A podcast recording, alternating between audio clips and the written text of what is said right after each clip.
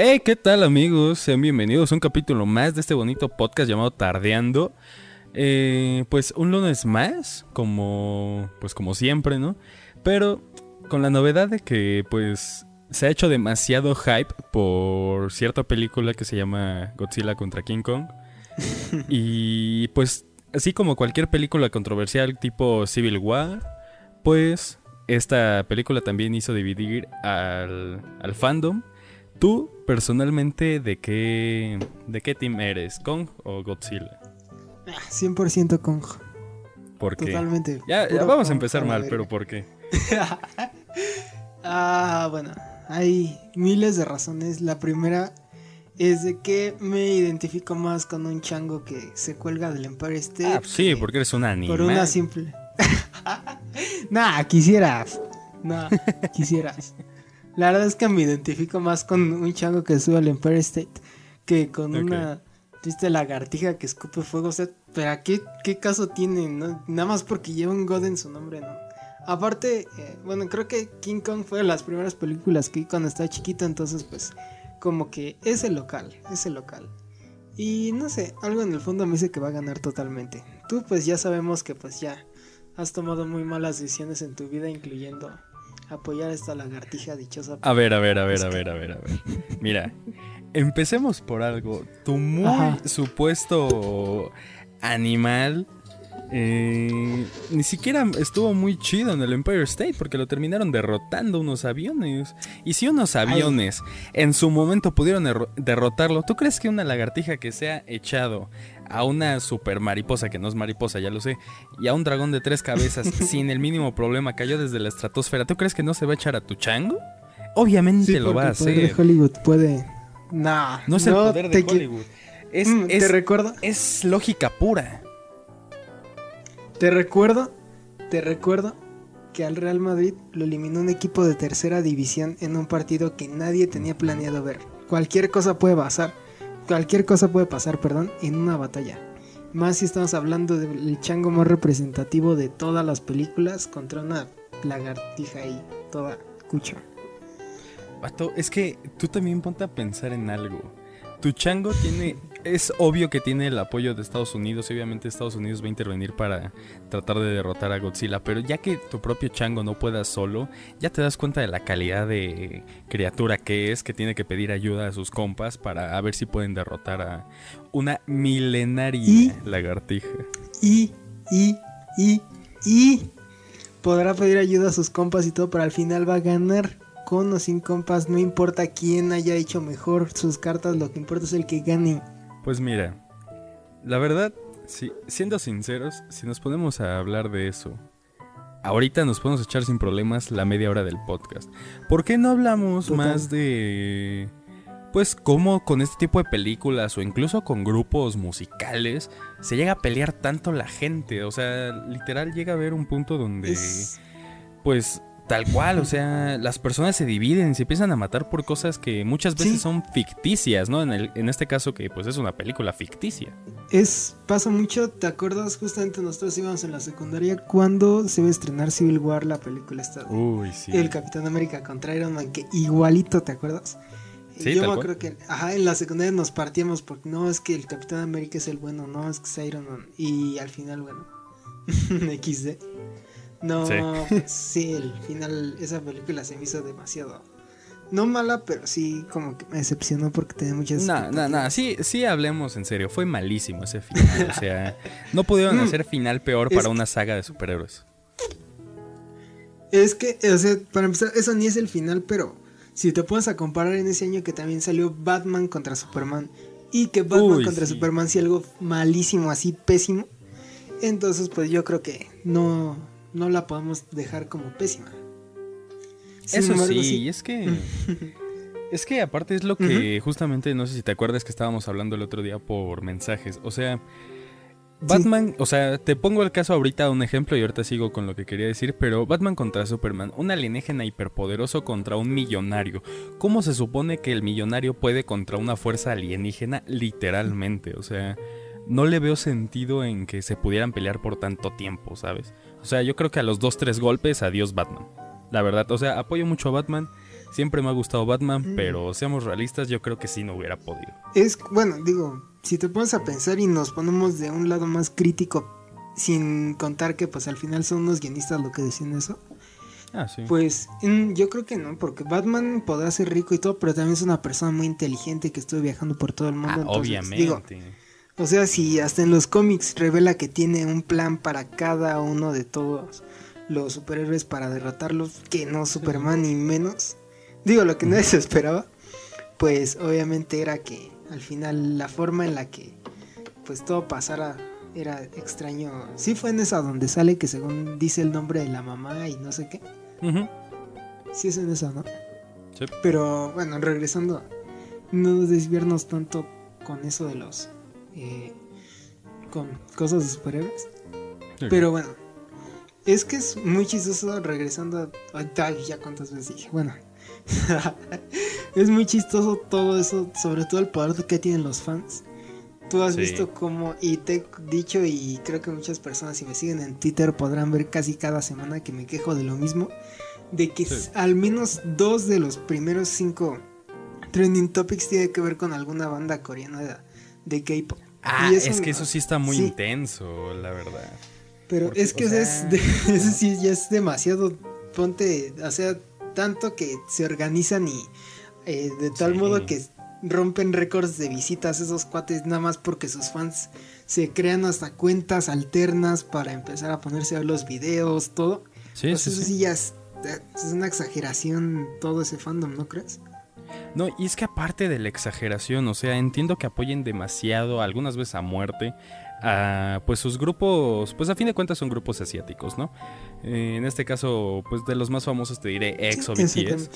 Pero, o sea, está bien que lo sigan y todo eso. El problema es que, o sea, si te das cuenta, tú, te, tú ponte a pensar tantito y todo lo que ahorita está pasando con estos grupos tipo EXO, BTS, que a fin de cuentas son grupos K-pop, es algo similar a lo que pasó en su tiempo con One Direction. O sea, eran mismo tipo mm, de fans super alocadas.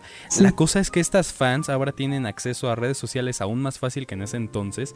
Y de verdad he visto que o cancelan o de verdad spamean a un nivel intensísimo cualquier cosa de sus artistas pues favoritos.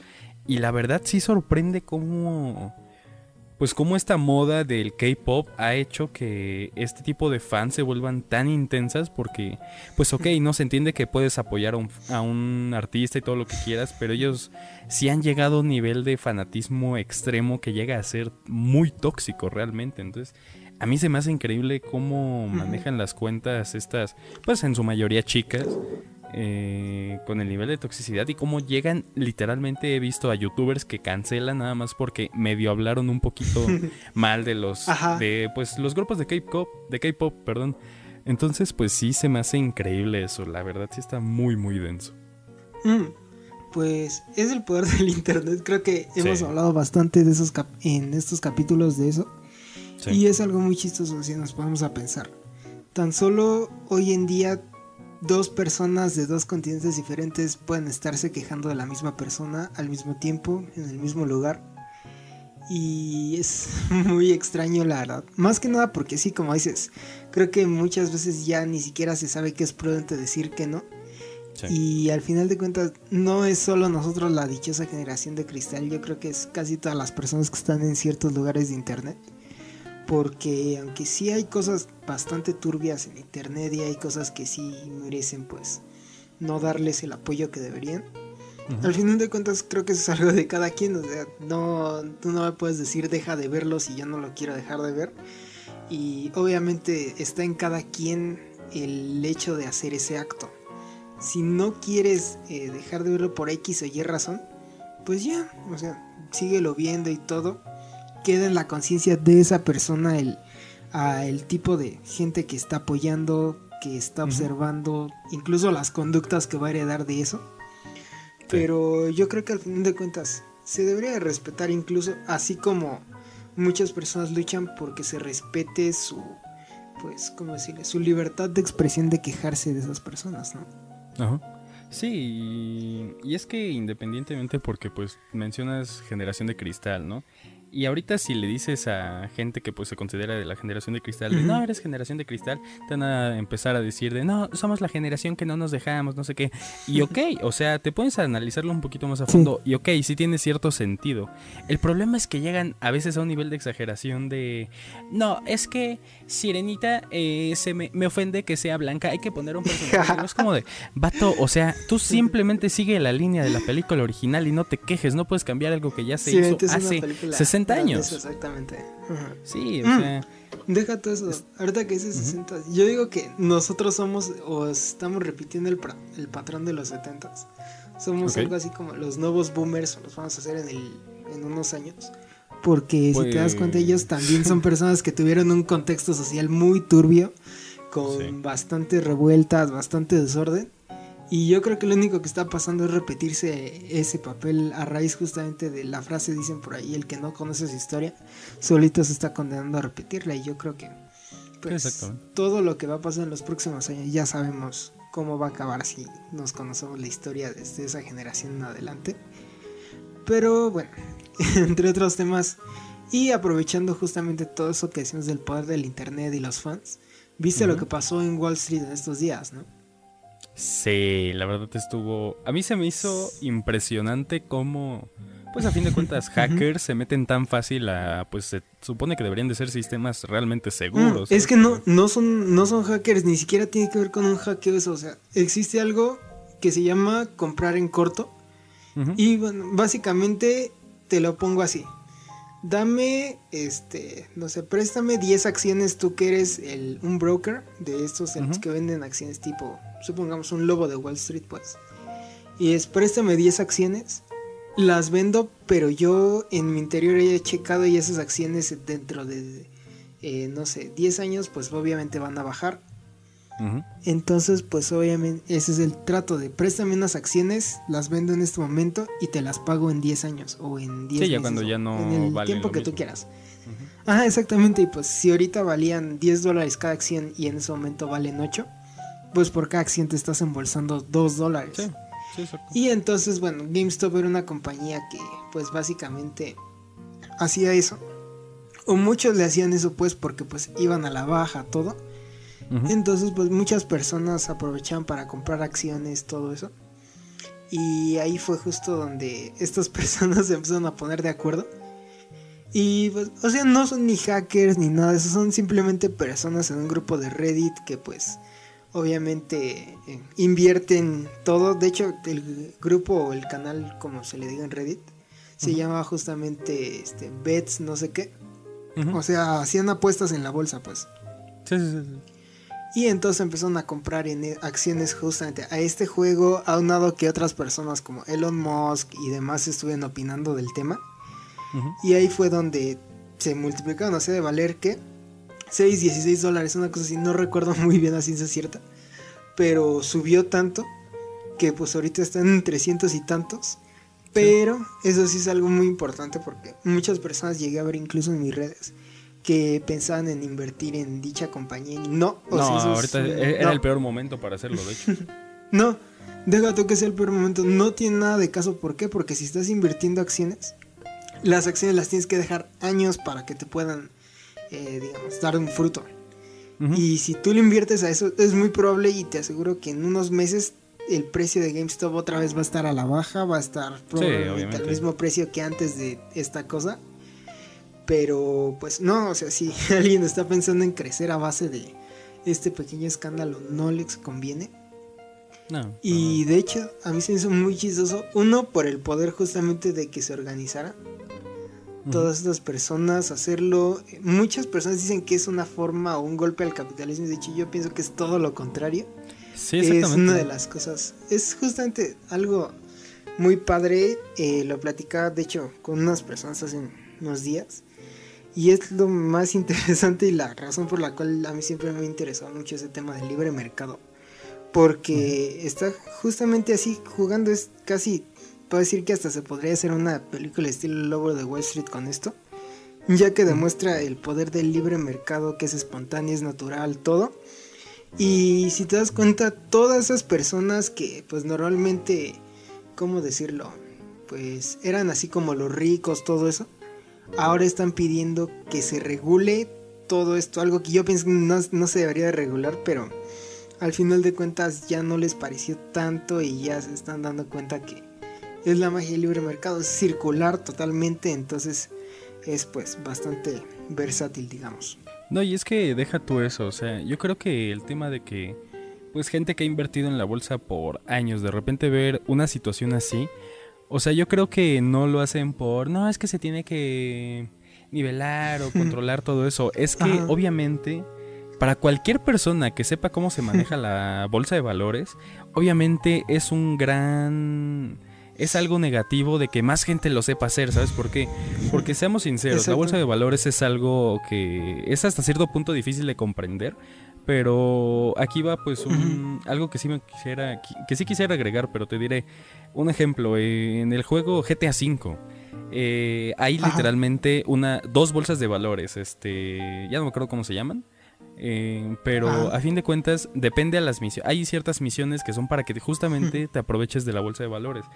Y obviamente, como te digo, la bolsa de valores es algo pues hasta cierto punto difícil de comprender. ¿Por qué? Porque toda esta gente, toda esta gente que mencionas que dijeron, no, ahorita que está en su punto más alto hay que comprar y después venderlas. No, es, un, es una terrible decisión. ¿Por qué?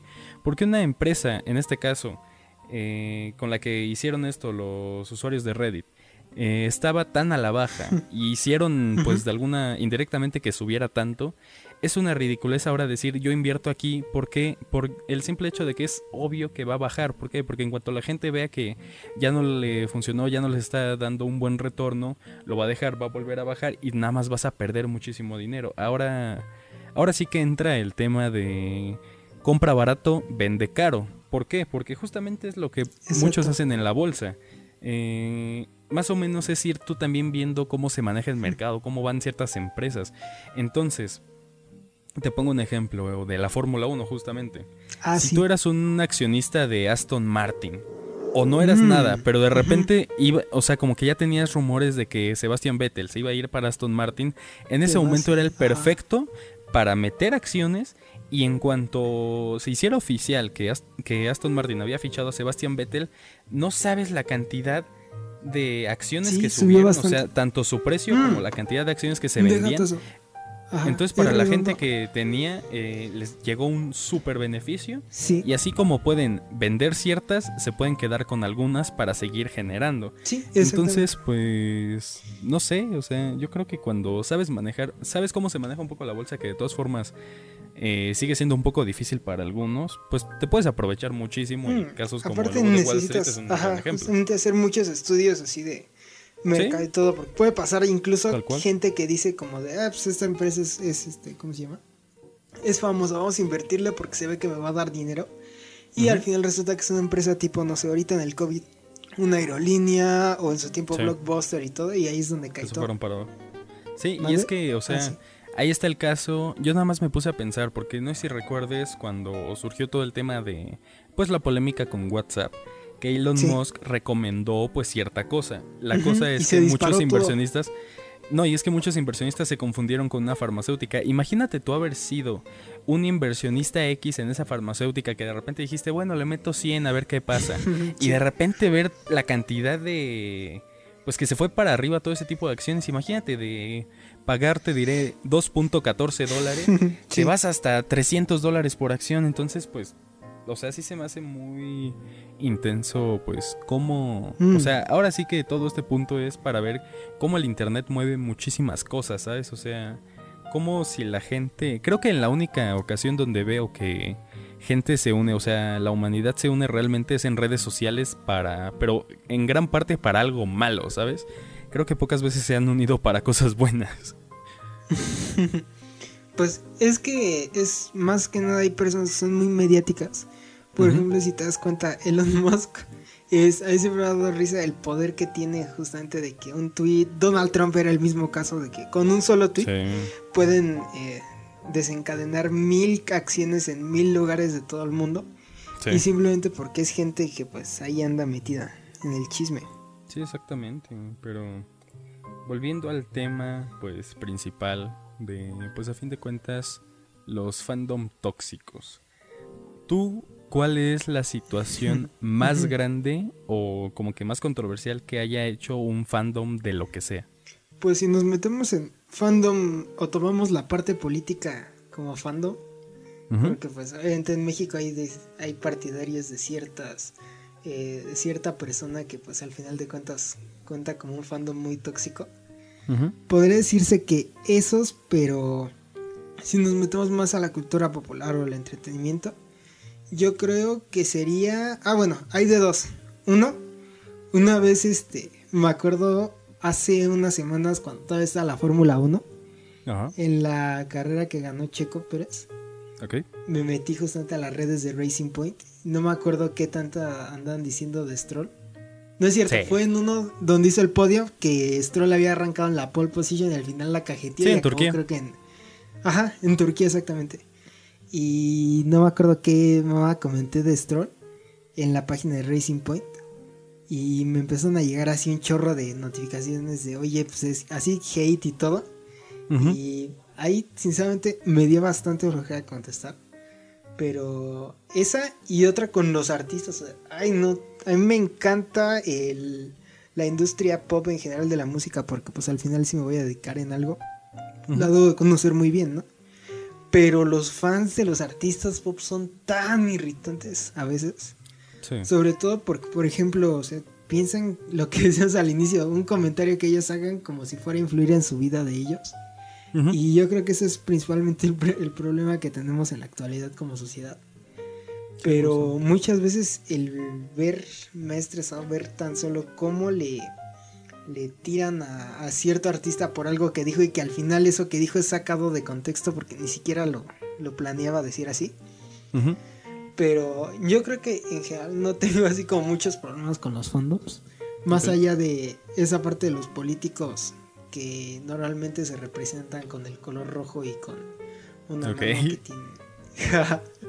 y con un lado. Pero bueno, este, yo creo que sería eso. ¿Tú?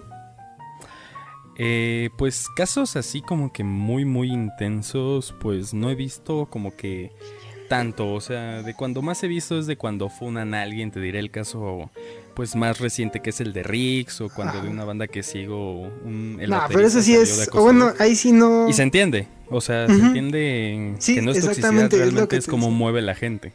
Pero eh, de los más mm, intensos y, a la no, Espera, deja tú eso. ¿Sí? Sí, sí, dale.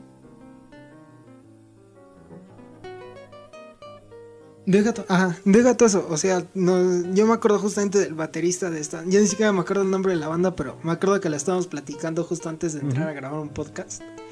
Pero ese tipo de cosas yo creo que al final de cuentas es este algo demasiado obvio de que sabemos que si una persona tiene un escándalo así, es más que lógico que le va a llover el, el hate, que le van a dejar de apoyar. Y más aún, bueno, no sé, a mí me duele sin conocer a este chavo porque más allá de lo que hizo, yo siempre me quedo pensando cómo es que esas personas pueden ser tan indiscretas de alguna forma, ya que son figuras públicas, cualquier cosa que hagan se van a ir para abajo. Y si hacen algo tan malo como es justamente algo que ya es catalogado como delito, obviamente les van a tirar, se les va a caer todo lo que han construido. Entonces ahí sí, más que un fandom, yo creo que se me hace que es una indiscreción por parte de los que cometen esa acción, ¿no crees? Pues mira, aquí tú ya estás rozando un límite entre que te funen. Por, porque parece, o sea, si nada más dejan el clip de la indiscreción de los que hacen eso, pareciera que tú estás apoyando a la violación, ¿sabes? O sea, yo creo que en primera pues sí, obviamente está terrible que hagan eso. Pero a fin de cuentas son gente normal, ¿sabes? O sea, son gente como tú, como yo, que simplemente son conocidas, ¿sabes? Pero estamos hablando que, hay... Estamos hablando, es muy diferente porque, o sea, nosotros somos gente conocida, pero ellos son figuras públicas, entonces todo lo que hagan la gente se va a enterar. Por esa razón yo pienso que ellos son los que más se deberían de comportar en estas situaciones. Y es justamente el punto que quería dar para que no me fundaran. Sí, sí, sí, sí, sí, ya, ya. No, ahora sí ya, regresando a Pero, la pregunta. Pero regresando a la pregunta. Ajá. Eh, creo que de la vez que más he visto, pues mira, tú sabes que el fandom, porque la verdad yo sí los catalogo como fandom, ¿sabes? Aunque sé que no lo son, yo sí los veo como tal, porque cumplen todas las características de un fandom, pues de el conocido malo de México. Ah. El que representa, pues. Eh, sí. Ah, pues el mismo que a mí, ajá. Sí, exacto, pero yo creo que la situación más graciosa pero que justamente habla de la toxicidad que hay en los fandoms de los partidos políticos, ¿sabes? Ajá. El nivel de tirar tierra siempre y se ve reflejado en, ¿cómo se dice?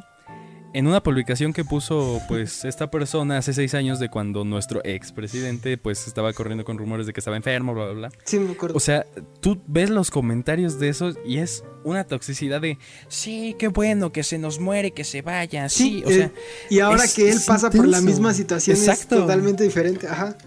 O sea, ahí por qué no están los mismos, o sea, hasta cierto punto yo siento que sí llegan a censurar obviamente, pero creo que el, pues sí se puede considerar fandom, o sea, siendo sincero, sí se puede mm. considerar fandom. No, eh, yo creo que el más tóxico es el de esta persona, ¿sabes? Porque lo han apoyado por tantos años y nunca ha dado nada, nunca ha dado resultados, nunca ha hecho nada, pero todavía la gente cree en él, ¿sabes? Entonces se vuelven tan tóxicos de, no, él es el salvador de México, él nos va a apoyar, él nos va a sacar de la miseria, pero después cuando algo no le sale es como de, no, pues es que... No, es que no lo dejan trabajar. y... Ajá, siempre se excusan con lo mismo de no, nos, no lo dejan trabajar, no puede recuperar lo que en 80 años han hecho otros. O sea, vato, si de verdad quisiera trabajar, ya se hubiera puesto a trabajar, ¿sabes? Mm, pero mejor me callo porque tampoco quiero que nos busquen y aparezcamos por ahí en un río. Deja tan solo el ejemplo, yo no soy partidario y nunca lo seré partidario de aquí el de Biden, el que acaba de ser presidente de los Estados Unidos. Ah, Sin embargo, ese es el claro ejemplo de que si se te lo propones, se puede él tan solo en su primer día empezó a hacer y deshacer cosas de las administraciones pasadas. Que bueno, pues es que también sabes cuál es el problema, o sea, si te das cuenta, ahí ya es cuando empiezo a dudar un leve, ¿sabes por qué? Porque tú te das cuenta y si yo expresidente puse algo o mandé a hacer algo en cuestión de leyes o y me cosas lo así, al siguiente, no no se puede tirar tan rápido, ¿sabes? No, o sea, es que sí se puede porque son es que no, no eran leyes, eran decretos, o sea, son cosas así de por mis huevos quiero hacerlo, lo firmo y se hace. Pero, de todas formas, lleva pero es que, o sea, si es un decreto, así como fue fácil poner esas cosas porque literalmente es como una especie de pagaré lo que firmaban ellos. Entonces simplemente así lo firmaban y pues ya se realizaba. Entonces si nada más está escrito en un papel, no fue aprobado por nadie, pues es tan simple como agarrar el mismo y anularlo. Entonces, bueno, para no entrar tanto en contexto de eso.